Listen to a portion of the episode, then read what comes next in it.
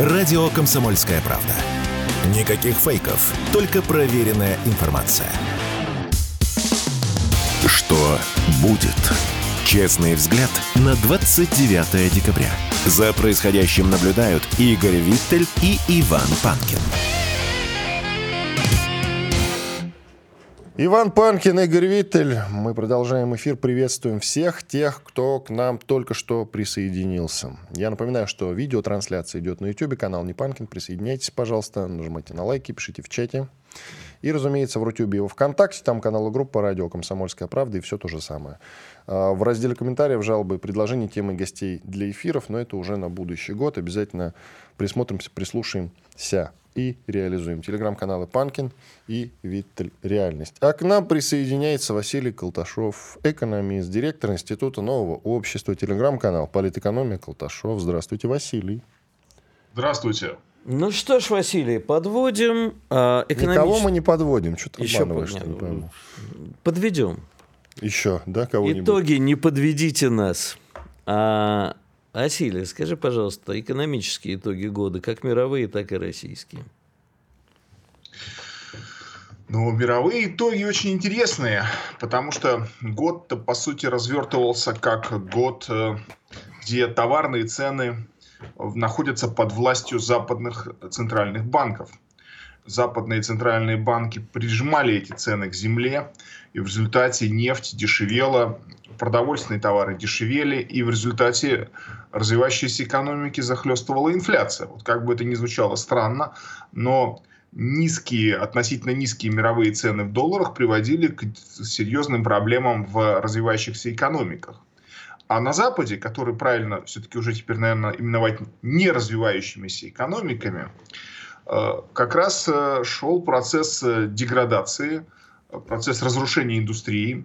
Если не считать Соединенные Штаты, которые предпринимали отчаянные и небезуспешные попытки за счет своих сателлитов развивать высокотехнологичный сектор и свою промышленность и расширять использование доллара в мировых расчетах. Вот как мы атакуем доллар с одной стороны, так доллар атакует своих союзников, ну доллар условно. Но под конец года выяснилось, что военно-политические факторы имеют очень большое значение – и наряду с действиями западных центральных банков есть не только действия, э, допустим, ОПЕК плюс по контролю над добычей, по сокращению добычи для того, чтобы удерживать стабильные цены на нефть, но и есть такие отважные люди, как йеменские хуситы, например, которые берут и круто меняют маршруты э, следования судов многочисленных западных компаний, которым теперь через Суэцкий канал никак нельзя, а в обход Африки дороже. И вот это сразу повышает цены на нефть. Нефть э, прекращает свое падение и э, повышается там до 80 долларов за баррель. А перед этим пример, когда, по сути, действия Хамас э, в Палестине против вооруженных сил Израиля привели, к, опять же, к повышению цен на нефть. Там вообще-то до 94 долларов за баррель доходило. То есть было показано, что военные поражения Запада будут приводить к повышению цен э, и, следовательно, большим выгодам для развивающихся экономик, долларовых цен, при одновременном сохранении э, вроде бы повышенных западных ставок, западных центральных банков и курса Запада на глобальную ценовую депрессию дальше и дальше. А повышение цен на нефть э, оказывает положительное влияние на нашу экономику? Повышение цен на нефть, конечно, окажет хорошее влияние на нашу экономику. Прежде всего, это даст возможность э, рубль не ну, не ослаблять вот таким стрессовым образом, как это произошло в 2023 году.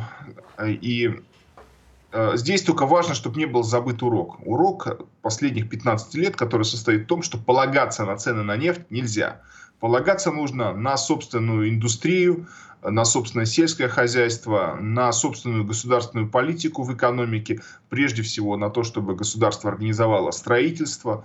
У нас опять были ну, рекордные объемы по строительству в 2023 году, хотя здесь вот на рынке жилья процессы разворачивались весьма-весьма непростые и э, часто, с, если говорить о гражданах которые имеют долги, много долгов, то здесь события были в 2023 году самые непривлекательные. А самые большие ошибки, которые сделал, на ваш взгляд, экономический блок э, наш в уходящем году, и э, что может, э, чего стоит избежать в грядущем? Повышение а, ключевой ставки. А? Что первое? Нет, не повышение ставки. Повышение ставки как раз не самое страшное. Повышение ставки имеет и отрицательные, и положительные стороны. Отрицательные стороны в основном здесь э, для среднего и малого капитала, который хочет развиваться за счет кредита. Положительные стороны для крупного капитала, который здесь получает больше возможностей для инвестиций в реальный сектор. мы видим, что повышение ставки не помешало росту прямых капиталовложений. Президент сказал о том, что они у нас выросли на 10% за 2023 год. То есть вот год повышения ставки, а капиталовложения в реальном секторе растут. Потому что у крупного капитала очень много денег. Очень много денег. Попрятано везде по всяким офшорам. И если можно их инвестировать в России, то, пожалуйста, вот они берут инвестировать, им, им банковские заемные деньги не так-то и, и требуются. А главная проблема – это все-таки монетаризм. То есть попытки решать любые проблемы, в том числе проблемы военно, военно-кенсианского характера, да, то есть больших военных расходов э, за счет э, курсовых маневров а мы здесь рубль ослабим, а потом немножко отыграем, а потом вот тут сделаем, а потом так. А, ой, кажется, начался дефицит яиц, ничего, мы будем это перекрывать. То есть, а, пусть правительство разбирается, пусть оно в пожарном режиме ликвидирует то одно, то другое последствие всевозможных вот этих вот монетаристских трюков. Нам нужен стабильный курс рубля, и если уж говорить о финансировании расходов правительства, вот Силуанов сказал, что, что, что он сказал, что приватизация является альтернативой э, заимствованием, то есть когда правительство занимает деньги. Это вообще непонятная история. Почему правительство не может получить деньги из государственного банка? Почему оно должно занимать их на рынке? Что за бред вообще какой-то? На, на рынке там, коммерческих банков, которые могут получить деньги в Центральном банке. Вы понимаете, как бы сумасшествие этой схемы. Вот это вот сумасшествие вот этих схем монетаристских и неолиберальных в управлении финансами, прежде всего, является главной проблемой 2023 года. Должно быть по-другому. Государству сейчас нужно построить новые транспортные системы в Сибири. Ну вот, э, положим, правительство может высокоскоростные железные дороги инициировать и организовывать там строительство и даже финансировать само, а вот в Сибири построить новую ветку для увеличения пропускной способности Э, имеющихся там коммуникаций. Ну вот берем какую операцию. Банк России обращается к РЖД. РЖД осуществляет выпуск, доп. выпуск акций своим решением. Эти акции обмениваются на инвестиции со стороны Банка России, и под контролем правительства эти деньги тратятся на строительство Транссиба-2, условно говоря. Но, может быть, э, по новым, новым каким-то технологическим концептом, да, то есть высокоскоростная это будет там система, э, очень быстрой доставки грузов. Вот может такое быть сделано? Ну, в теории может быть. Что мы получим? Мы получим устойчивый экономический рост, мы получим деньги, которые правительству не придется тратить в этом, в этом смысле здесь как-то. Да? Второе, это будут обеспеченные расходы, то есть они вызовут предложение товаров, предложение стали, предложение цемента и много еще чего. Да? То есть все, что нужно для строительства. И мы развернем гигантскую стройку, которая нам просто реально нужна, потому что теперь товарные потоки идут не с э, востока на запад, а с запада на восток. И выясняется, что в Сибири надо бы побольше иметь транспортную систему, пошире. Вот решение, одно из решений. Правительству нужно закрыть бюджетный дефицит, потому что чрезвычайные обстоятельства, ну, идут военные действия на территории бывшей советской Украины. Э, хорошо, правительство дает Банку России в аренду или продает пакет, портфель акций Сбербанка. А простому-то человеку что будет? Рост цен на продовольствие или падение цен? А, зависимость от импорта и так далее. Игорь, э, хотите про зависимость от импорта, да? Да, очень хочу. Ну, как сказать, зависимость от импорта у всех всегда есть. Мы там своих ананасов не производим, множество деталей для машин не производим, э, нам нужно много промышленного оборудования, мы кругом зависим от импорта. Нам нужны станки, для промышленности, которая растет, выросла на 7,5%. промышленное производство за 23 год. Поэтому зависимость от импорта была, есть и будет. Импорт необходим. Евразийская... Не, не, не, секундочку. Василий, дай, дай, дай, дай-ка я растолкую. Значит, вот так, на примере пожалуйста. яиц, которые уже всем набили оскомину. А, импортосоставляющие, прививки, корма, подкормки и так далее. А неужели всего этого да, мы не можем добиться здесь и у себя? А зависимость от импорта это неплохо, когда э, страна живет в условиях свободного рынка и глобализации. Мы же вроде как от этого отказались. Да нет, от этого вообще все отказались. Это мертвые форматы. Этого уже ничего нет. Ну. Это все, это в исторических учебниках потом будет, там, куда, когда было, почему кончилось. А нам сейчас нужно думать о том, как выживать. Совершенно верно, да, Игорь, мы зависим от целого ряда фундаментальных вещей. Вот как бы история с куриными яйцами и с мясом птицы показывает, что у нас там дефицит племенных стад, дефицит собственного там, биоматериала, да, так скажем, да, семенного материала для развития производства. И без стрессовой ситуации это бы э, игнорировалось э, производителями. Давайте паузу сделаем. Василий Колташов, экономист, директор Института нового общества, телеграм-канал «Политэкономия Колташов». Подписывайтесь. Иван Панкин, Игорь Виттель в студии. Радио «Комсомольская правда». Срочно о важном. Что будет? Честный взгляд на 29 декабря. За происходящим наблюдают Игорь Виттель и Иван Панкин. И Василий Колташов, экономист, директор Института нового общества, телеграм-канал «Политэкономия Колташов». Давайте продолжим. Мы про яйца не закончили, по-моему. Да, про импортозависимость. Про куриные, разумеется, яйца. Да, значит, э, эта проблема существует. Еще в 2019 году, встречаясь с аграриями, я так насколько помню год, да, значит, президент говорил о том, что а надо бы эту проблему вам решить. Ну, они сказали, да, Владимир Владимирович, мы вроде как решаем э, эту проблему с,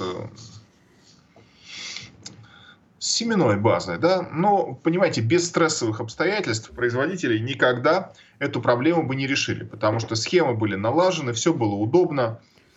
Э, думать можно было об этом не думать, э, но вопрос-то упирается даже не в то, что нам нужно там совершить маневр. Этот маневр будет совершен, то есть вся семенная база будет российской со временем. И это будет касаться э, и, и рогатого скота.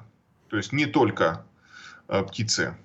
Но нужно поменять подход к той, той самой интеллектуальной собственности. То есть, если нам что-то нужно э, куда-то влезть, что-то скопировать, например, какие-то препараты, это должно быть абсолютно законно. И эта абсолютная законность должна выразиться в какой форме? Не в форме, что мы разрешаем пиратство, да, или мы разрешаем нарушать законы российские, как некоторые политики, как будто бы вот некоторые даже прямо говорят, правда, не у нас, это я на, на Беларуси уже намекаю, когда там Лукашенко сказал, что можно пользоваться пиратским Windows.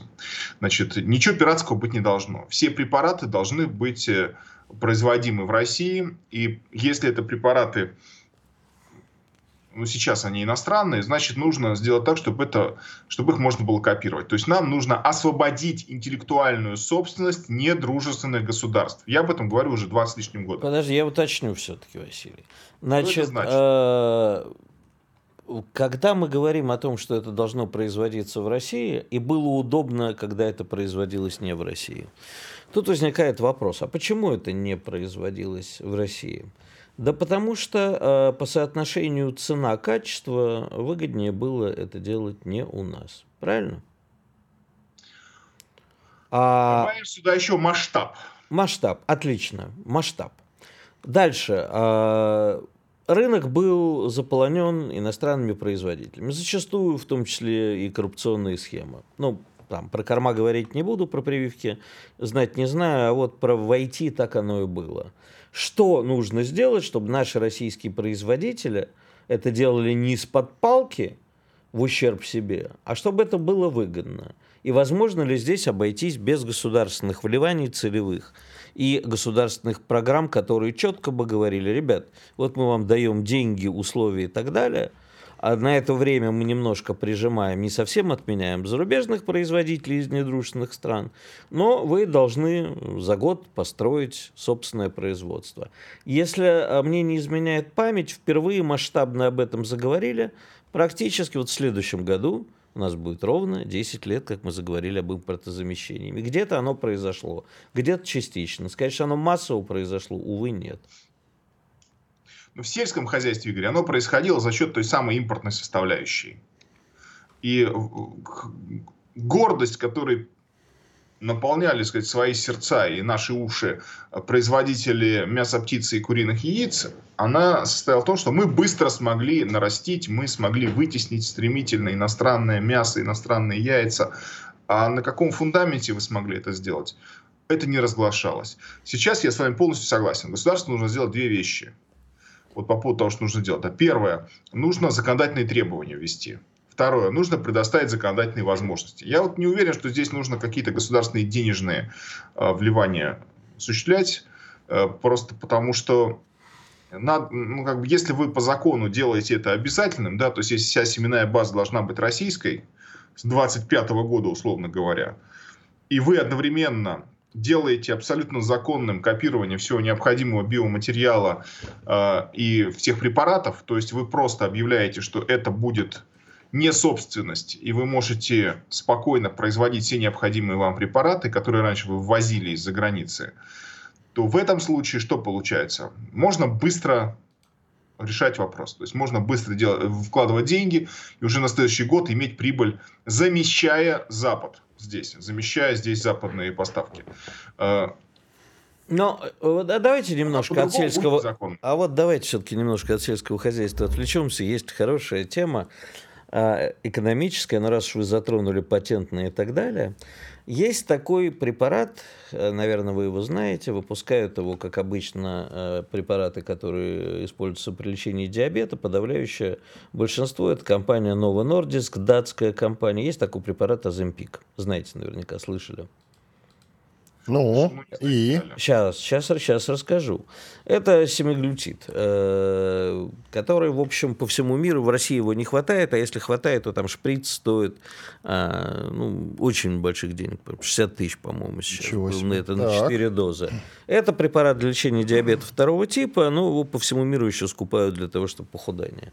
Так вот, э, наше правительство выдало принудительную лицензию на выпуск аналогов Аземпика. И э, у нас появился уже первый, называется он «Симовик», и он входит в перечень жизни, насколько я понимаю, жизненно важных лекарственных препаратов, то есть будут выдаваться нуждающимся не за 60 тысяч рублей. Так что в этом плохого-то? Это тоже своего рода пиратство. Крадем, ну почему это пиратство? Это каперство. Каперство, ну хорошо. То есть каперскую лицензию пиратскую выдавать всем. Вообще всегда очень удобно найти какой-нибудь подходящий синоним, да? Всего, э, что запатентовано или как-то закреплено иначе, как интеллектуальная собственность на Западе. Это касается книг, например. Вот, э, Игорь, вы привели пример с препаратом, а есть еще литература. Вот э, какие-нибудь э, французские комиксы, которые раньше переводились на русский язык, а теперь не переводятся, чтобы наказать проклятую Россию, так сказать, варварским бескультурием. Да? А дети говорят, а где наши комиксы, где продолжение нашего комикса? А, Василий, а вы в детстве журнал «Пив» читали? Право, про, да, простите, значит, закончу мысль. А, просто печатать продолжение, начисляя какое-то вознаграждение авторам в соответствии с российской нормой закона и складывая его на счет, на, в рублевый счет, заберут, когда захотят. Вот в такой, в такой форме. Не дожидаться их разрешения, а действовать вот в таком принудительном э, ключе, потому что самое главное право – это право потребителя. А уж тем более, если мы говорим о здоровье людей, то это потребителя, для которого это вопрос жизни и смерти. Зачастую. Хорошо, Поэтому, а мы могли бы долго продолжать эту беседу, но времени мало остается. Рецензии, э, лицензии это формат чрезвычайный. Это должно быть все без правительственного вмешательства автоматически происходить э, и фронтально. Василий, короткий вопрос. Я знаю, что у вас еще мало времени остается. А мы в следующем году будем жить лучше или хуже? Так вот, по-простому. Ну, кто такие мы? У нас очень все по-разному. Население Российской Федерации. Значит, все будет зависеть от э, денежной политики. Экономика будет расти в 2024 году, и это означает, что будут расти доходы у части, части населения точно. Ну, например, тех, кто работает в обрабатывающей промышленности. И, э, и там будет больше рабочих мест. Но э, что касается основной массы населения, да, то есть тех, кто не является бенефициарами нового, нового подъема сходу, то для них все зависит от курса рубля. Если не будет больше таких трюков, какие были в 23-м, если будет стабильный рубль, то все будут жить лучше. Да, в этом, в этом как бы, ну, ну, не хочется сомневаться, хочется в этом, в этом мне самому лично тоже хочется в это верить, но все зависит от того, от, э, от того, откажемся мы от монетаристских, как государства, трюков вот этих всяких маленьких хитростей э, Эльвиры Набиулиной и Антона Силуанова или нет. Если нет, то прогнозировать ничего невозможно, потому что они э, совершат новый курсовый маневр и все. И, и опять будет дефицит например, гречки уже, не куриных яиц, а гречневой крупы. Так, был уже, был уже. Не, на, не, не надо пугать. С гречкой у меня еще со времен прошлой паники не закончился. У нее, кажется, маленький срок хранения. Серьезно? Да, у гречки очень небольшой срок хранения. Я с ужасом узнал, что ее еще и перебирать надо по-прежнему. Офигеть. Василий Колташов, экономист, директор Института нового общества, телеграм-канал «Политэкономия Колташов». Подписывайтесь, пожалуйста. Ведь в продолжении темы, э, связанной с дефицитом, в данном случае дефицитом яиц, а, есть заявление от депутата, которое я хотел с тобой обсудить как раз. Да не просто депутату, а от главы Комитета промышленности и торговли по фамилии Гутинев. Так вот, он сказал, что я цитирую. Анализ показал, что в данном случае возросло качество жизни наших граждан, и они в принципе увеличили потребление мясных продуктов и куриного мяса как диетического. Вот чем связано подражание, понял? Жрать меньше надо. Вот, и тратить, соответственно. Нет, ну... А нас... то действительно зажрались офиги вообще русские люди. А я тебе скажу, на самом деле действительно есть... Э, ну, во-первых, это связано в том числе и с СВО потому что денежные выплаты э, участвующим, деньги, которые они переводят своим семьям, действительно делают такой денежный навес. А производить яиц больше не стали, потому что яйца производить невыгодно практически. Яйца – это такой очень побочный, крайне маломаржинальный продукт. Поэтому яиц больше не производят, а денежная масса нависает, поэтому они и дорожают. Ну, в общем, есть... То есть Гутенев прав в данном случае? В его словах есть доля правды, скажем. Иван Панкин и Игорь Виттель. У нас большой перерыв. Через 4 минуты после полезной рекламы, хороших новостей вернемся и продолжим. Радио «Комсомольская правда». Никаких фейков, только проверенная информация. Что будет? Честный взгляд на 29 декабря. За происходящим наблюдают Игорь Виттель и Иван Панкин. Иван Панкин и Игорь Виттель. Продолжаем наш эфир. Всех приветствую тех, кто к нам только что присоединился. Трансляция на YouTube канал Не Панкин. Присоединяйтесь, пожалуйста. Рутюб и ВКонтакте канала группа. Все то же самое. В чатах пишите. Несмотря на то, что уже не будет больших перерывов, все равно, может быть, э, попадутся какие-то любопытные мысли, мы их с удовольствием с Игорем обсудим. Телеграм-канал Панкин Виттель Реальность. Вот я сегодня, кстати, Игорь, э, сказал на твой вопрос, чего мы в этом году не сделали, Киев не отбомбили. Но это я так в шутку добросил. И смотри-ка новость. В Киеве прозвучала серия взрывов. Мэр Виталий Кличко об этом сообщил. Воздушная тревога объявлена на всей территории Украины. Взрывы звучат и в других городах. Одессе, Харькове, Днепре. Такие Там дела. по Львову вдарили очень сильно. Ну вот, э, что касается Киева, это отдельная история. А то, что вдарили по Львову, ну, нас это волнует, я надеюсь, меньше, да, с тобой, как минимум. Или нет? Или тоже нельзя бить? Кто сказал? Ты? Я против бомбежек любых негр... Э, любых негров? Любых гражданских. Э, а ну, все, что гражданские касается... мы и не трогаем, насколько я могу судить. Слава богу. Спикер ой, Буданова, ну, из ГУРа из украинской разведки, Буданов там глава, а вот один из, собственно, его сотрудников назвал летние планы Киева по захвату Крыма, да и Донбасса тоже, информационной операцией. Очень смешно. Это была информационная атака. Это чтобы вы испугались, но мы не испугались. Я помню, кстати, занятный момент, видосик, который, наверное, рассмешил всех, как э, в Крыму из моря выбегает кабан. И все значит, начали глумиться по этому поводу. Так вот, оказывается, это наступление украинцев на Крым. Все посмеялись. Ты тоже наверняка его видел. Нет. Ты вообще ничего не читает, что происходит. Я вообще, э, ты знаешь, пребываю в Дзене и в Австралии. И в больнице. Но, да, к сожалению, так и есть. Но на самом деле э, могу тебе сказать, что так это мне нравится эта тактика и стратегия. Нужно все объявлять своим хитрым замыслом. Вот что бы ни случилось, а это был мой хитрый замысел. Да. В Латвии допустили высылку более тысячи россиян не подавших документы на ВНЖ. Ну, вы все, друзья, наверняка слышали о том, что если не сдать э, экзамен на знание языка, то тебя депортируют. Это касается, по-моему, уже всех трех стран Троебалтов. И, судя Нет, по всему, так и будет. По-моему, не всех. Но давай про Латвию. Хорошо, с удовольствием поговорю. Только не умеем надо зн- вот так говорить, потому Нет, что там не так не так говорят. говорят. Э, Значит, э, в Латвии прекрасно говорят на русском языке. Э, Тем не менее, делают вид, что не знают. Давай посмотрим э, на то, что же это за русские, которых будут выселять.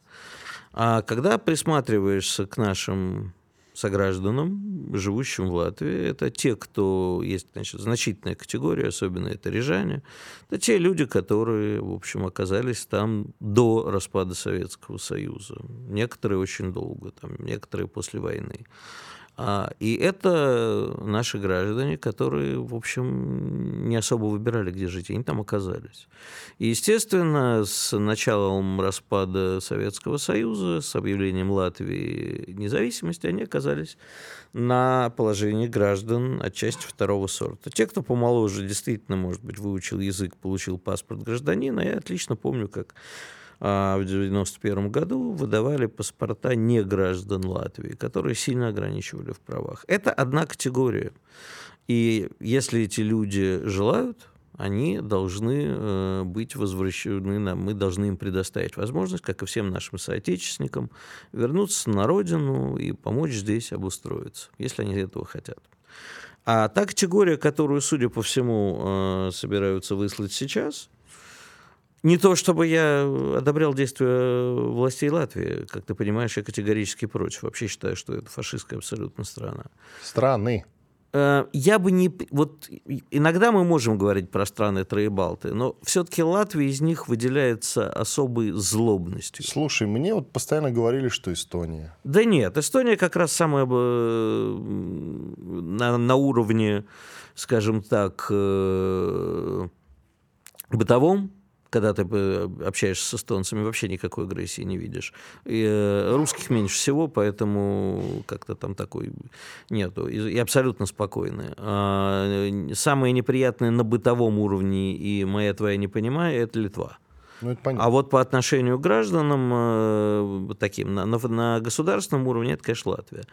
Так вот, э, в свое время Латвия объявила программу ВНЖ за деньги, за недвижимость. Э, покупаешь себе квартиру в Риге, я сейчас не помню, кажется, то ли 150, то ли 250 тысяч евро, а в Юрмале, соответственно, подешевле.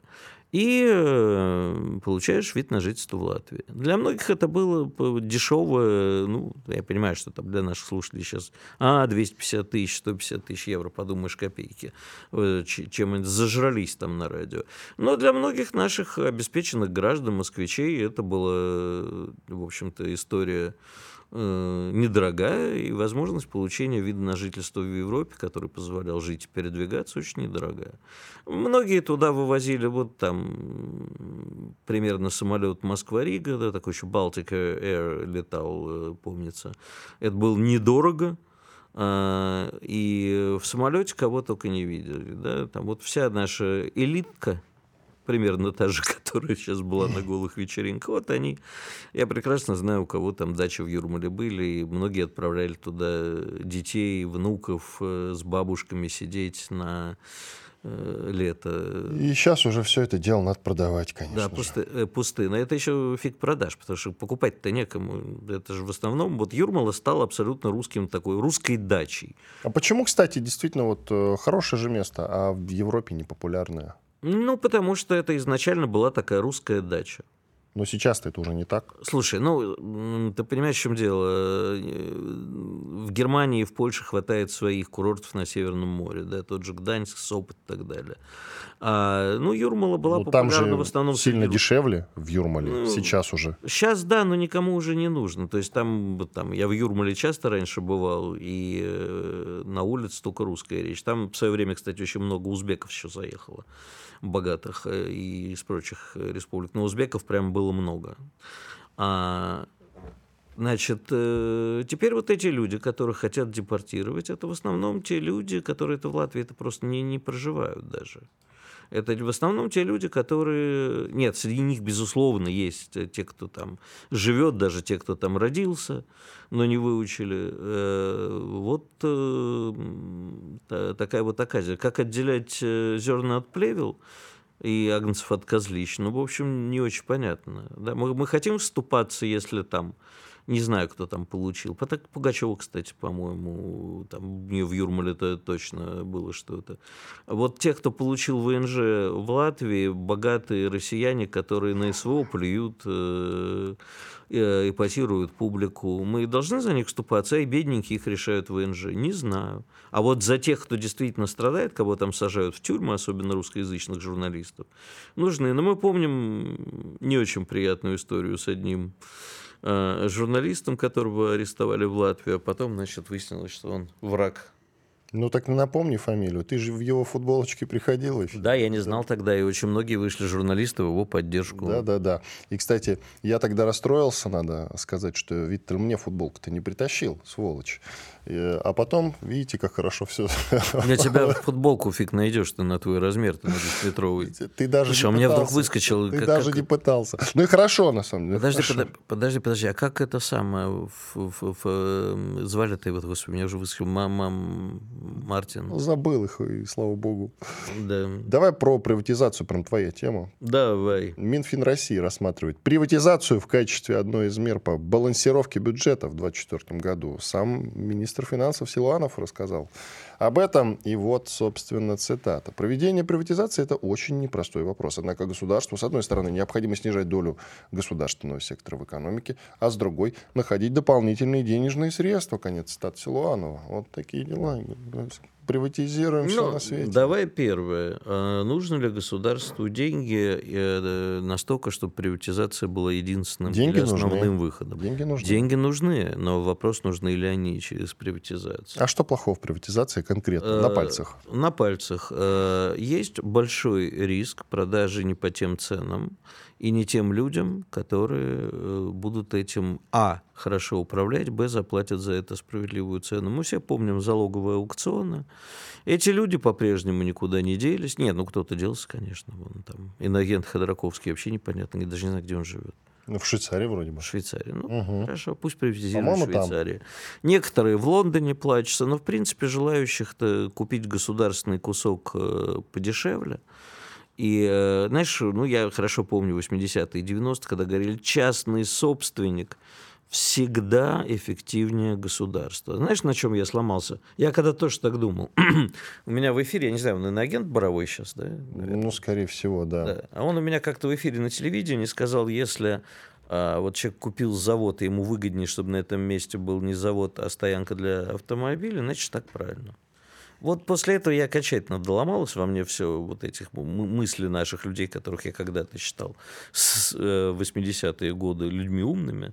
А Поэтому я очень подозрительно смотрю сейчас на приватизацию. Не знаю. Не настолько нам нужно пополнять бюджет, у нас есть другие способы пополнения бюджета, чтобы распродавать государственные куски.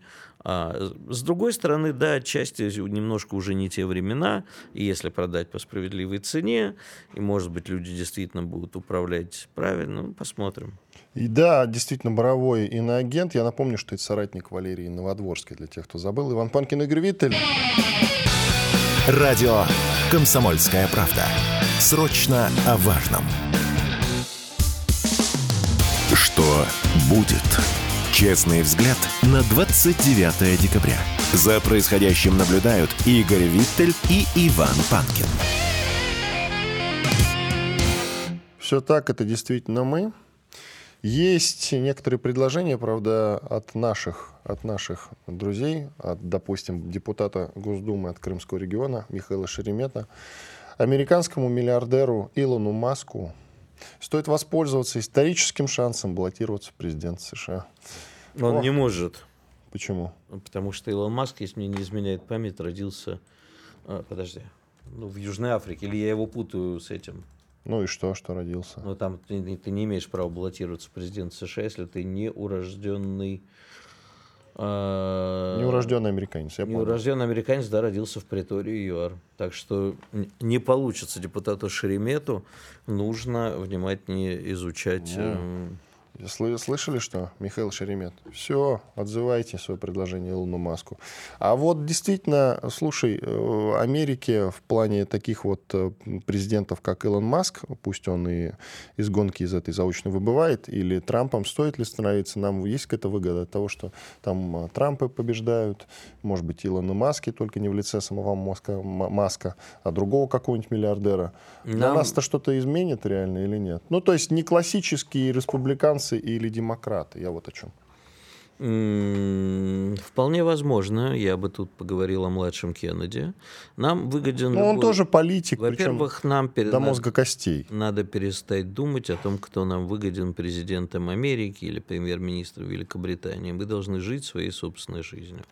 Практически, естественно, легко разговаривать, э, легче разговаривать с человеком, у которого есть мозг, и Илон Маск, так же как и Дональд Трамп, это бизнесмены. Слушай, Люди, нельзя же сказать, что у Байдена нет мозгов. Ну, сейчас Я он староват, конечно, но тем не менее. Э, мы говорим о современном Байдене. Понимаешь, это вот э, парадокс Персея, по-моему, называется. Сейчас не помню, когда, ты знаешь, вот если э, кораблей менять все доски, да, по одной, и там мачту поменять, и обшивку, и то, будет ли это тот же корабль в результате. То есть просто там реставрация, это та же картина или не та же. А вот э, Байден сегодня и Байден, который встречался в свое время еще с Косыгином, это те же люди? Не знаю. Сейчас это человек, э, на мой взгляд, который э, не факт, что самостоятелен, кто стоит за его спиной, мы можем только догадываться и так далее. А будет ли нам выгоднее Трамп? Трамп бизнесмен с ним легче договариваться. Но, Но мы э, что-то не увидели никаких договоров, когда он был президентом. Мы не увидели а, осложнения отношений, мы не увидели их ухудшения. Трамп был очень занят Китаем и двинулся в том направлении, в котором а, я бы хотел, чтобы двинулась Россия. Да? Угу. Мы в свое время видели очень грустный фильм, который Netflix, по-моему, снял, а, или показывали на Netflix про то, как китайцы покупают в, Денвере американский автомобильный завод. Вот я когда вижу китайские автомобили, я с одной стороны радуюсь, ну ушли там Mercedes, Audi и прочие. Появились китайцы, которые там уж самые навороченные, сейчас чисто космические корабли, хотя проблем с ними тоже хватает.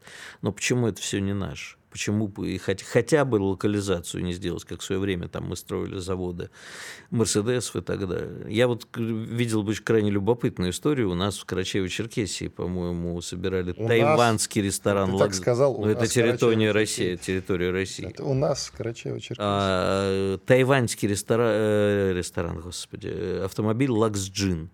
Так. И, по-моему, даже я не знаю, они ушли или нет, но очень прикольный был, кстати. Но вот почему у нас э, по всей стране э, э, мы не производим отечественные автомобили или хотя бы не локализуем то, что производится? Понимаешь, вот эта вот история с «Москвичом-3», который шильдик просто к китайским автомобилям приворачивает. Ну, слушай, ну это, это даже не смешно, это грустно. Я э, за то, чтобы в России была своя промышленность. Поэтому э, в этом смысле я Трампа э, прекрасно понимаю. Думаю, что Илон Маск как бизнесмен. А главное, чтобы не Цукерберг. А почему, кстати? Сейчас меня обвинят в антисемитизме. А мне кажется, что Цукерберг это такое всемирное зло. Как Я тебе вот такой милый мальчишка. Зло. Вот, милые мальчишки становятся Создал всемирным злом. Я знаешь, каким милым был в детстве? На моей фотографии детские посмотришь. Ангел, чистый ангел. А выросла что? А, ладно, Илон Когда Маск... ты говоришь выросла, что ты имеешь в виду, Вот это... Знаешь, э, старый анекдот про иноагента Макаревича, когда карлик подходит после концерта к Макаревичу. Андрей Вадимович, я вырос на ваших песнях. Да, я не вырос на песнях Макаревича. Ладно, к другим темам, более многообещающим. 2024 год, то есть следующий, должен стать годом восстановления, доверия и надежды. Без любви, правда. Это сказал генеральный секретарь ООН Гутерриш. По его словам, 2023 год был годом огромных страданий, насилия и климатического хаоса. Знаешь, а, я думаю, что мы с тобой поговорим подробно об этом в той передаче, которая выйдет перед э, обращением Владимира Владимировича Новогодним к советскому народу, к российскому народу. И к советскому К дорогим тоже. россиянам. Да, уже к советскому народу. А вот, э, представляешь, он выходит и говорит, дорогие жители Советского Союза, и сразу в некоторых странах, о которых мы с тобой сегодня говорили, начинается такой жим-жим известным местом, а, что, в общем, страшно становится. Так вот, э, вот на тему ООН и прочих международных институтов ну, выходит Гутерриш и говорит, кто же кто его слушает, понимаешь? По-моему, ну, самый же... Генсек ООН все-таки. Ну, хорошо, а он, оно что решает? Оно? Оно, оно решает? Нет, ничего не решает. Ну да, будет годом надежда. А как? Вот понимаешь, а, это, мыши превратитесь в ежиках. А как это? Я не знаю, я стратег, а не тактик. А ты знаешь, что он еще сказал? Фантастическую вещь абсолютно. Ну. Это, правда, было вот незадолго до этого заявления, недавно совсем, тем не менее. Итак, во всем мире, это вот э, генсек Организации Объединенных Наций Антонио Гутерриш, во всем мире растет уровень антисемитизма, антимусульманских настроений, а также расизма и, внимание, превосходства белых. Что? Превосход... Белых, по-моему, уже только ленивый не унижает, разве нет? Их в кино сниматься уже не берут. Но если бы он еще туда добавил русофобию, то был бы полный комплект. Да, но не добавил, кстати говоря, да. Гутерриш назвал религиозные, языковые, о, языковые и этнические, а также другие сообщества меньшинств – объектами преследований и ненависти. А скажи, пожалуйста, когда глава европейской дипломатии Жозеп Барель О, это... говорит про э, то, что мы тут э, сад, а кругом джунгли, это не превосходство белого человека, не превосходство евро, э, европейцев? Нет, ну тут он тебе ответит, что в Европе сейчас э, Европа принимала и принимает мигрантов в огромных количествах. По-прежнему считай их беженцами из джунглей. Ну, правда. Знаешь, вот самая лучшая картина, которую я видел. вообще, э, Барель столько всего наговорил, я жду не дождусь, когда он снимут тему, этого придурка. Я несколько лет слово. назад иду по Берлину, а навстречу мне идет э, темнокожий господин, одетый, в общем, традиционный представитель э, той ориентации, которую сейчас у нас в стране не очень приветствуется, с друзьями, абсолютно такой чернокожий и в виде каких-то сирийских беженцев, которые идут, говорят, понаехали тут. Ну, естественно, по-немецки. Забавно. Я, я понимаю, вот это, понимаешь, одни джунгли с другими джунглями нынче воюют. Нет, это, это темный лес. Да, это темный лес. Поэтому а, я считаю, что все международные организации и главы нужно сейчас уже перестать слушать. Ну, кроме тех, у кого Может еще быть, есть оружие. перестать на... говорить тогда уж не перестать. Я надеюсь, есть э, слабая надежда, Но ну, что про 2024 надежду... год действительно станет... Э, для России это будет удачный год. Давай разберемся в терминах. Что такое восстановление, э, стать годом восстановления доверия и надежды? Вот. Восстановление доверия – это что такое? Что такое надежда? Что я он имеет знаю. в виду? Слушай, я же не Гутерриш. И даже не этот Кофе Аннан, и не... Ну, Кофе Аннан вообще жив еще. Курт Вальдхайм, по-моему, жив. Ну, короче. Понимаешь, я не знаю, что он имеет в виду. Э, набор правильных, бессмысленных слов абсолютно. То, что нужно говорить в преддверии Нового года с высоких трибун. Мы надеемся, что грядущий год станет годом надежды, доброты и восстановления доверия, дорогие жители планеты Земля. А то прилетят инопланетяне и сделают нам а-та-та. Тогда надо уточнять всегда у них, когда они это говорят, что вы имеете в виду, да, под доверием. А кто, кто, под надеждой. Знаешь, вот это вот... Восстановлением. Это мечта моей жизни, чтобы на всяких пресс-конференциях, неважно в какой стране они происходят, прямых линиях, пресс-брифингах и так далее. А, в, вот в Америке, кстати, был один такой корреспондент, которого все время пресс-секретарь Белого дома затыкали. А, я забыл сейчас, как его зовут, который задавал э, президентам очень такие нелицеприятные вопросы. И э, мне вот хочется, чтобы во время выступления Гутерреша кто-нибудь сказал, чувак, ты что несешь? Барель, ты что несешь? Вот Барелю бы этот И к нашим некоторым, э, между прочим, депутатам у меня тоже возникают такие Не, ну, вопросы. ну наших депутатов мы выводим за скобки, мы их любим с тобой особенно нежно. И знаешь, вот тенденция, которая меня пугает, вот когда я что-то нелицеприятное скажу, про депутатов даже в целых, не то чтобы про конкретно, а вот в целых, в целом что-то скажу, меня в комментариях начинают пугать э, получением иноагентства за это именно иноагентство, просто за критику. То есть ты критиковать не имеешь права. Если ты, ты критикуешь, это значит ты сволочь. Конечно. Иноагент.